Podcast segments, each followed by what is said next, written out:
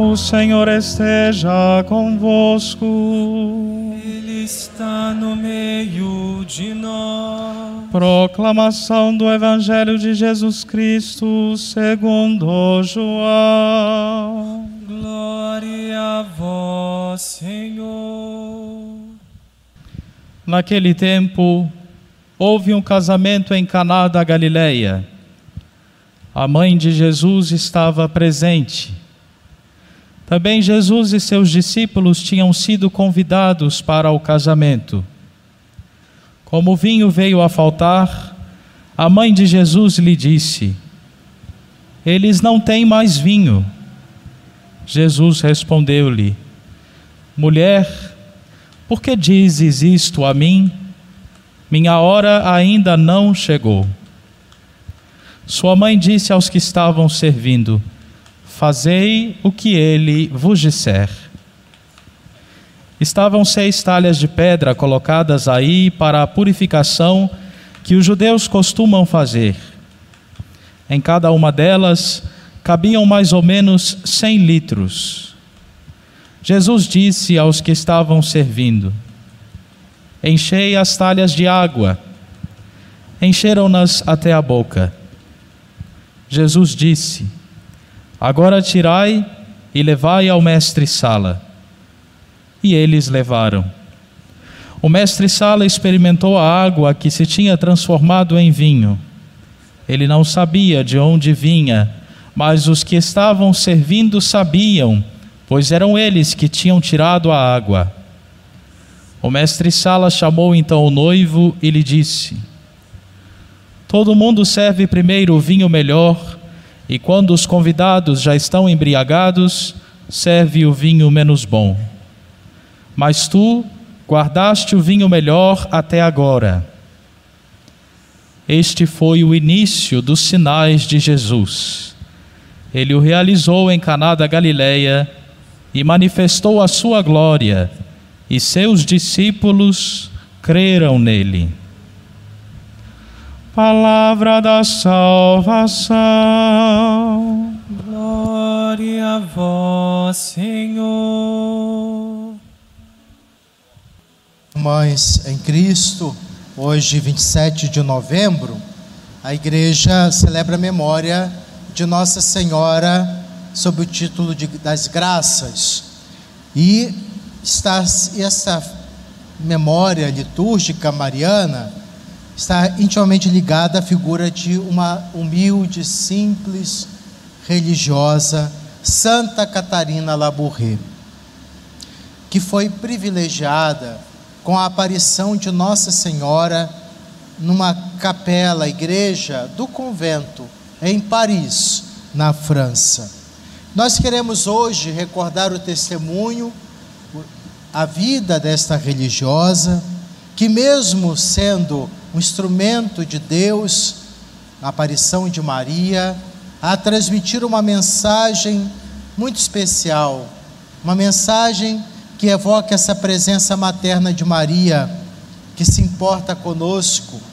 Em nome de seu filho Jesus, caminha conosco a interceder em nossas lutas, desafios e provações. Mas o testemunho de uma religiosa de grande humildade, que, mesmo sendo é, favorecida com esta aparição, ela não se aproveitou disso, não fez questão de atrair para si mesma nada, continuou vivendo no convento com muita simplicidade e humildade.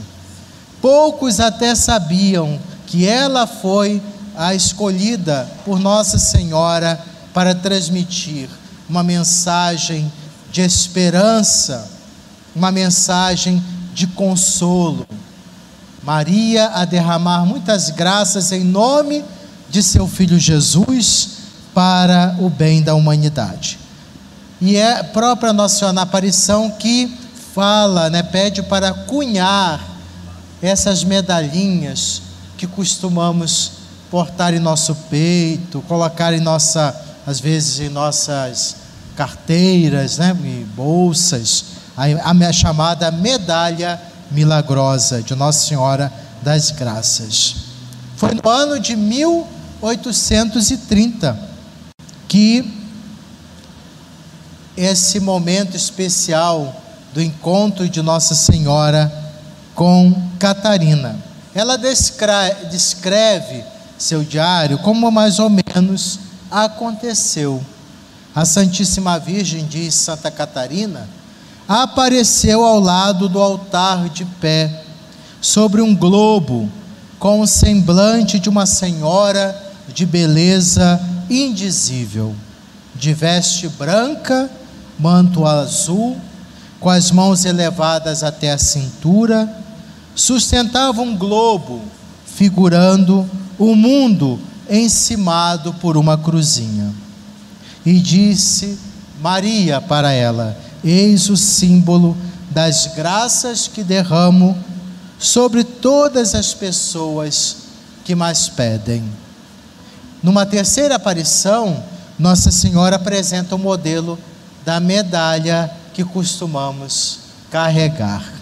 E o Papa Pio XII, ele ao falar desta medalha, diz o seguinte: desde o primeiro momento, foi instrumento de tão numerosos favores, tanto espirituais como temporais, de tantas curas, proteções e, sobretudo, conversões, que a voz unânime do povo a chamou desde logo medalha milagrosa. Então foi o povo, na sua fé simples, a voz do povo é a voz de Deus, em algumas ocasiões, né?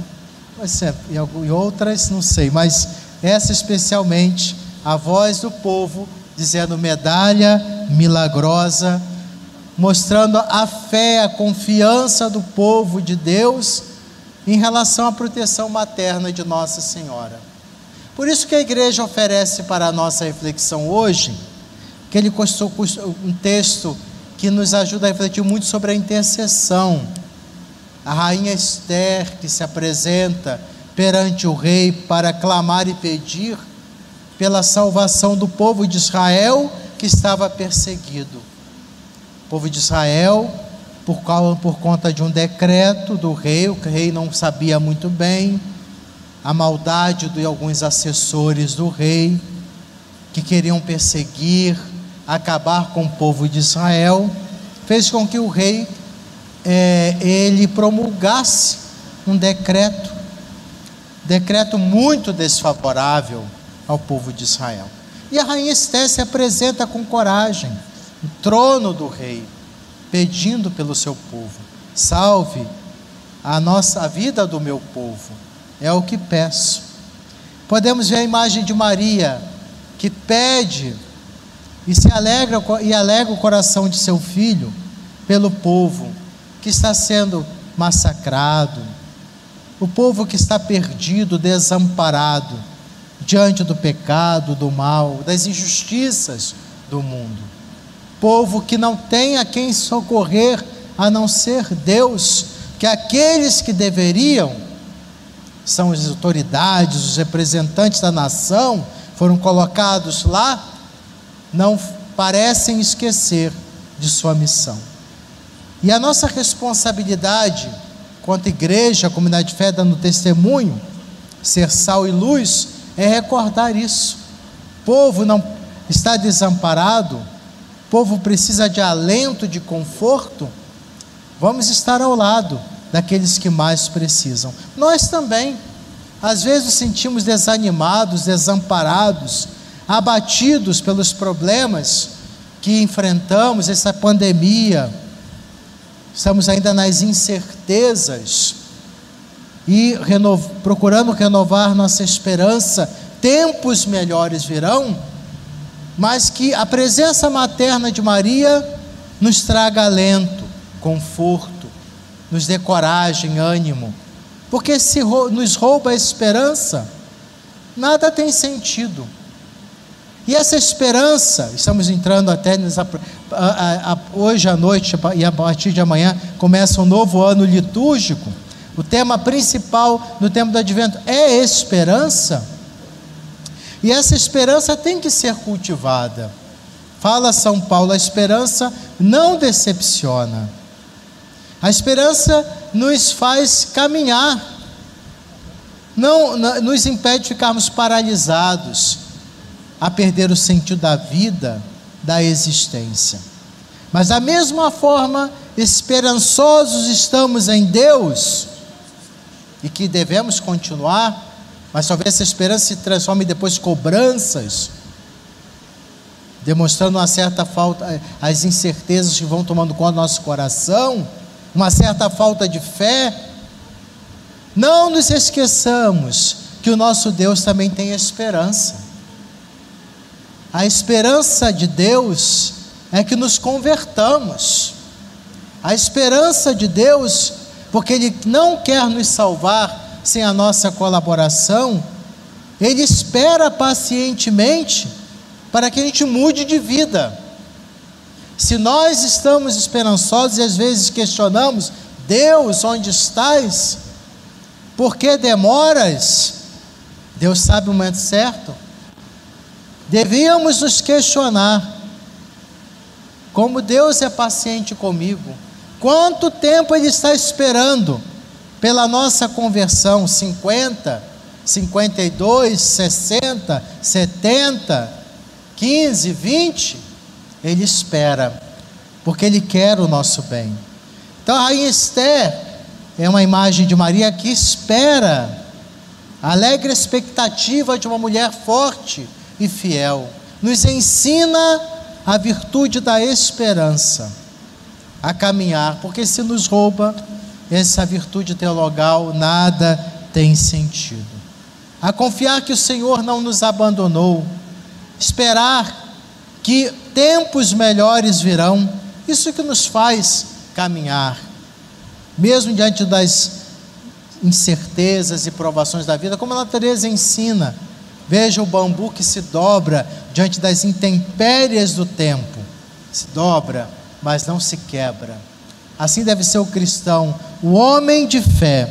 Sente às vezes um pouco a tentação, de, a, dificuldade da vida.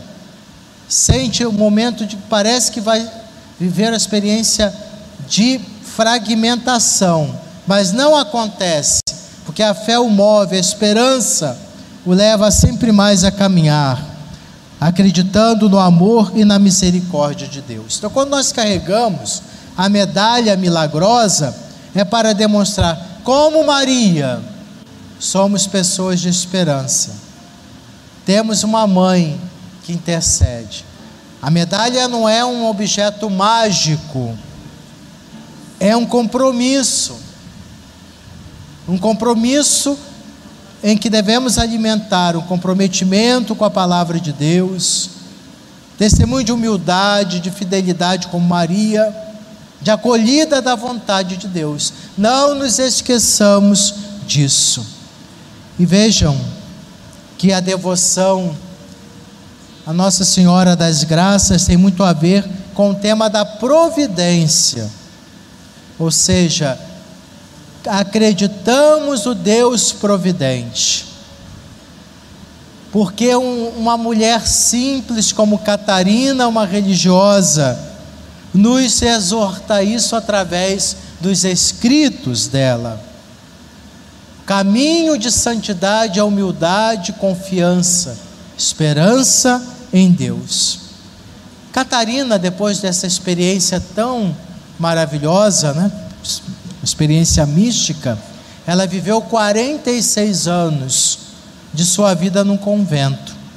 Viveu o evangelho, não atraiu para si nada, não, ela não procurou chamar a atenção para si em relação a este acontecimento. Ninguém sabia que ela tinha sido canal desta devoção aprovada pela igreja. Só depois muito idosa. Ninguém sabia porque ela não procurava, é, porque às vezes, infelizmente, vemos gente por aí com supostas aparições, sinais, etc. Mas parece que ao invés de buscar atrair as pessoas para Deus, está buscando só reconhecimento para si mesmo. Já mostra que não foi aparição autêntica, não. Ou foi enganado pelo diabo, porque o diabo que gosta de fazer isso de nos convencer que somos melhores, até nos colocar no lugar de Deus. Então, tenhamos muito cuidado, que Ele nos quer precipitar para o abismo do orgulho e da vaidade. Catarina não. Ela serviu o convento, se dedicou como cozinheira, porteira, tratando das, dos velhinhos hospital em Paris. Viveu no silêncio, no escondimento, na humildade, como desconhecida viveu. E só Deus assim quis que ela fosse lembrada após a sua morte. Isso sim, esses são os verdadeiros servos de Deus, verdadeiros reformadores na igreja, porque homens e mulheres que buscam a santidade, que buscam com a sua vida de dedicação renovados na esperança, se empenham em dar testemunho de vida cristã. Que Nossa Senhora das Graças interceda por nós para que caminhemos nesse propósito. Humildade, dedicação, fidelidade a Deus, contando sempre com a materna proteção dela. Amém.